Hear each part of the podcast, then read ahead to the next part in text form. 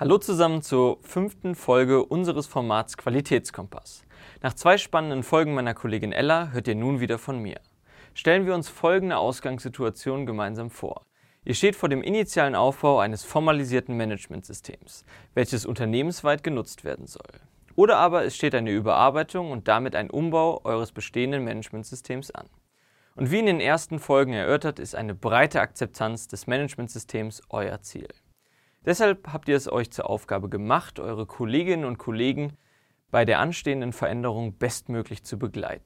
Nun steht ihr vor der realen Herausforderung, formalisieren, also Prozesse dokumentieren und ein System aufzubereiten, ist mit Zeit und Aufwand verbunden.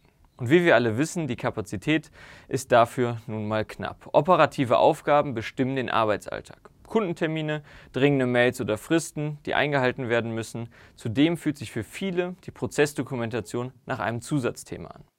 Aus genau diesem Grund ist es ratsam, die geplante Veränderung für Kolleginnen und Kollegen so auszugestalten, dass diese nicht als lästig oder gar überflüssig angesehen wird.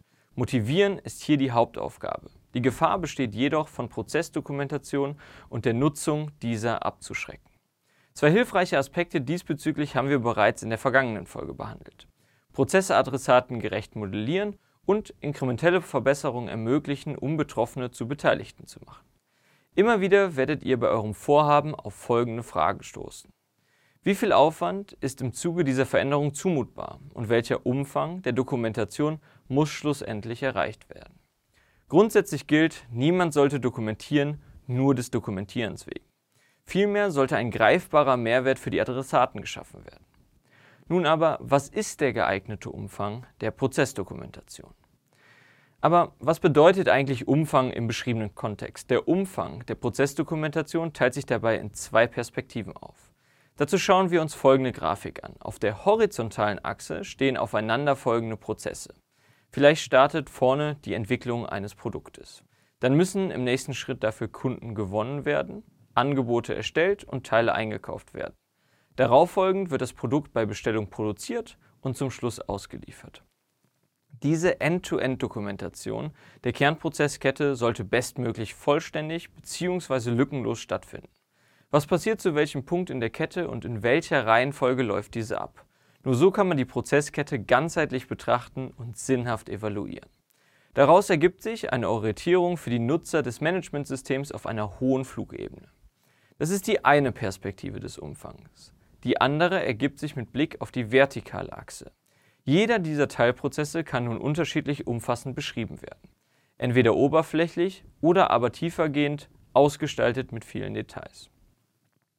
Oft wird darunter der Detaillierungsgrad verstanden. Hierhinter verbirgt sich der Großteil des Umfangs der Prozessdokumentation. Bei dieser vertikalen Perspektive kommt oftmals die Forderung nach einer gewissen Einheitlichkeit auf. Es soll diesbezüglich eine allgemeine Vorgabe für alle Prozesse definiert werden, bis in welche Detailtiefe dokumentiert werden soll.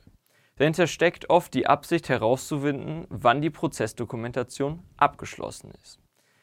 Jedoch vor dem Hintergrund, dass sich Prozessdokumentation entwickelt und nach und nach aufgebaut wird, bei begrenzter Kapazität, ist das Streben nach Einheitlichkeit und einer allgemeinen Definition von Detailtiefe ein Trugschluss. Warum? Einheitlichkeit schafft doch ein klares Zielbild.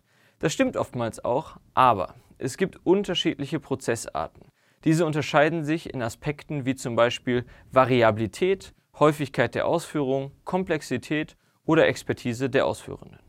Vielmehr sollte man sich rückbesinnen auf den ursprünglich ausgemachten Zweck der Prozessdokumentation.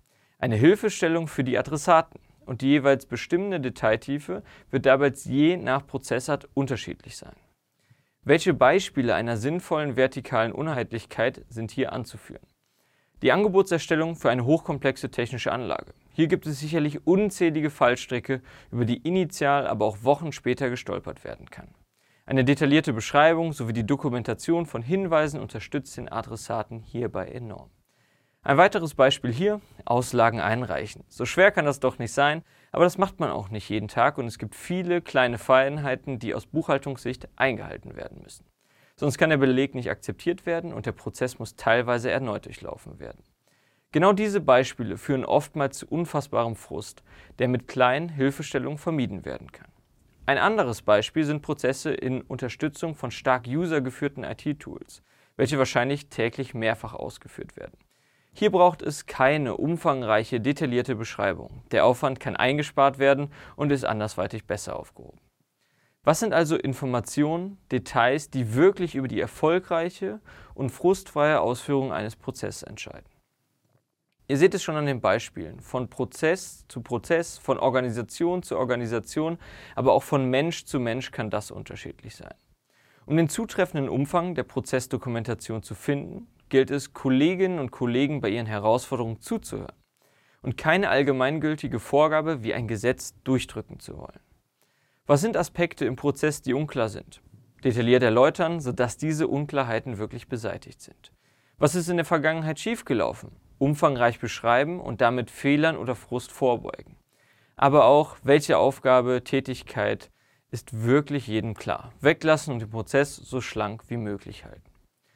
Zusammenfassend und auf das Eingangsszenario zurückkommen, ist es wichtig, diesen Change-Prozess in Bezug auf das Managementsystem und die Prozessdokumentation zu begleiten. Keine Frage. Das Ziel dabei ist wirklich, Nutzen für den Adressaten zu stiften und eine Hilfestellung zu kreieren, die Unklarheiten aus dem Weg räumt. Und hier hilft eine Dokumentation je nach Bedarf und Kapazität. Denn eins ist auch klar, Unternehmensprozesse bleiben dynamisch und somit ist die zugehörige Prozessdokumentation nie fertig. Es ist sogar beabsichtigt, dass sich immer etwas ändert, so wie es Ella mit der Chance der inkrementellen Prozessverbesserung beschrieben hat. Wichtig bleibt Systemwert schaffen, sodass der wahrgenommene Nutzen den wahrgenommenen Aufwand für eure Kolleginnen und Kollegen übersteigt. So bleibt uns zum Abschluss der gewohnte Blick auf die Werttreiber. Unter anderem reduzierte Suchzeiten, da genau der gesuchte Prozess passend dokumentiert ist und die gesuchte Hilfe im Alltag so schnell gefunden werden kann. Verringerte Einarbeitungszeit durch Detailwissen an den wichtigen Stellen und nicht unnötig aufgeblähte Prozessbeschreibungen an anderer. Oder aber weniger Verlust an Schnittstellen, die in der Vergangenheit nicht ausführlich genug beschrieben wurden. Und damit sind wir auch schon wieder am Ende dieser Folge. Wir freuen uns auf weiteren Austausch mit euch.